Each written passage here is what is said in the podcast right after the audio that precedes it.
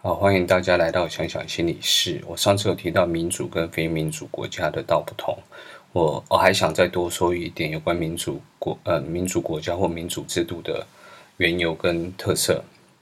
哲学，特别是经典哲学或传统信仰理念，像是古希腊哲学、犹太经典、印度宗教或是道儒，都有讨论天地与人之间的关系。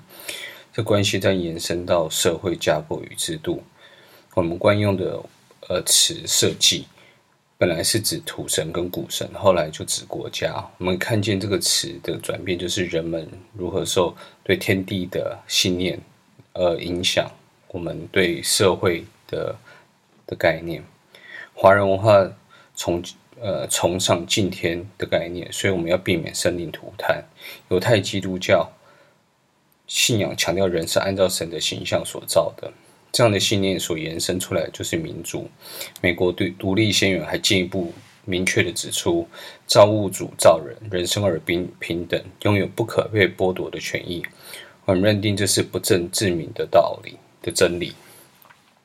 道德经说：“人法地，地法天，天法道，道法自然。”也阐述着天地人的关系。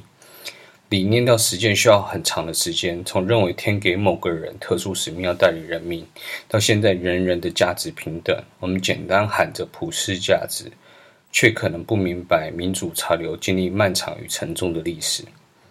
因为每个人都来自于上天，有不可被剥夺的权益，所以民意成为执政者的准则。尤其任何人都可能成为领导人，而每个领导人迟早都会回归一般民众的身份。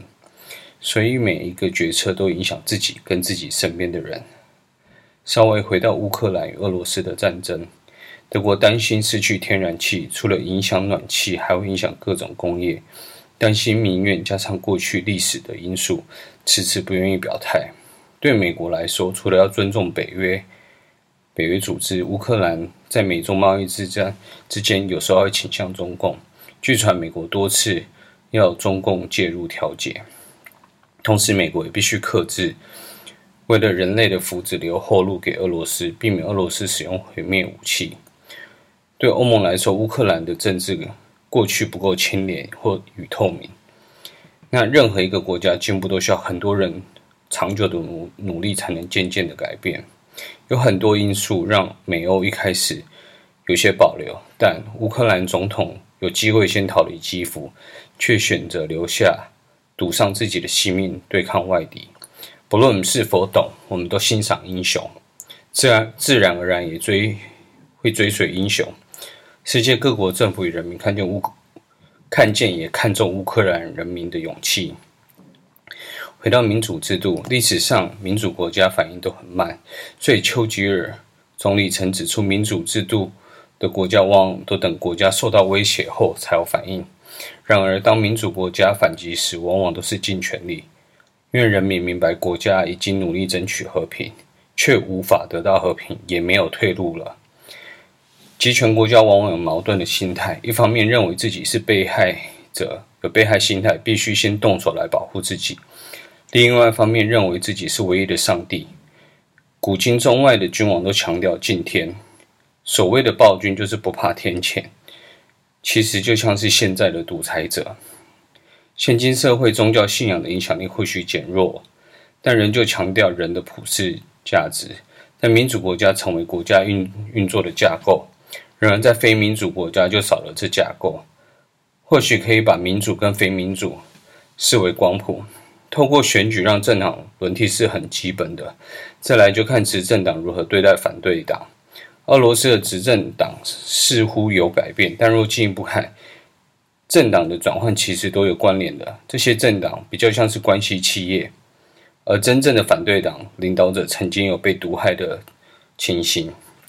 西方过往的制裁对独裁者影响有限，原因是集权下只有少数的人做决策与享受，多数人却要承担后果。越民主越能确保多数人决定与共同承担。民主制度能让人民有参与感。在乌克兰，不论是酒厂改卖汽油弹，前总统亲上战场，还是有人拆路牌，每个人都成为国家队，用自己的方式努力对抗。民主国家的兴盛取决于人民。对我们而言，不该问美国是否会帮我们，而是问不同政治人物跟自己是否愿意就自己的能力挺身而出。俄罗斯军队现在遇到困难，部分是遇到乌克兰人民的意志；另一方面，俄罗斯行动似似乎为临时起意，取得乌东地区后，还贪心要占领整个乌克兰。西方虽然团结，面对俄罗斯仍需小心。俄罗斯虽然不完全民主，但仍有形式上的民选。对人民仍有一些尊重，但我们看见民主国家团结，各地人民，包括乌克兰人民，同声发声呼吁和平。乌俄两地人民展现的勇气，对彼此的情谊，或许能带来相对圆满的结局。荣光归乌克兰，谢谢。